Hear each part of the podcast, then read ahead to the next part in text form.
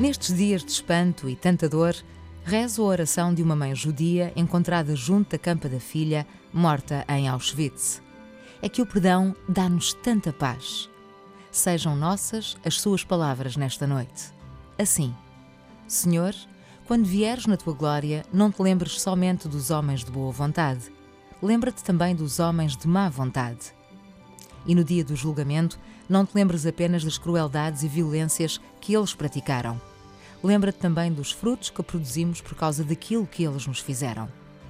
Lembra-te da paciência, da coragem, da confraternização, da humildade, da grandeza de alma e da fidelidade que os nossos carrascos acabaram por despertar em cada um de nós.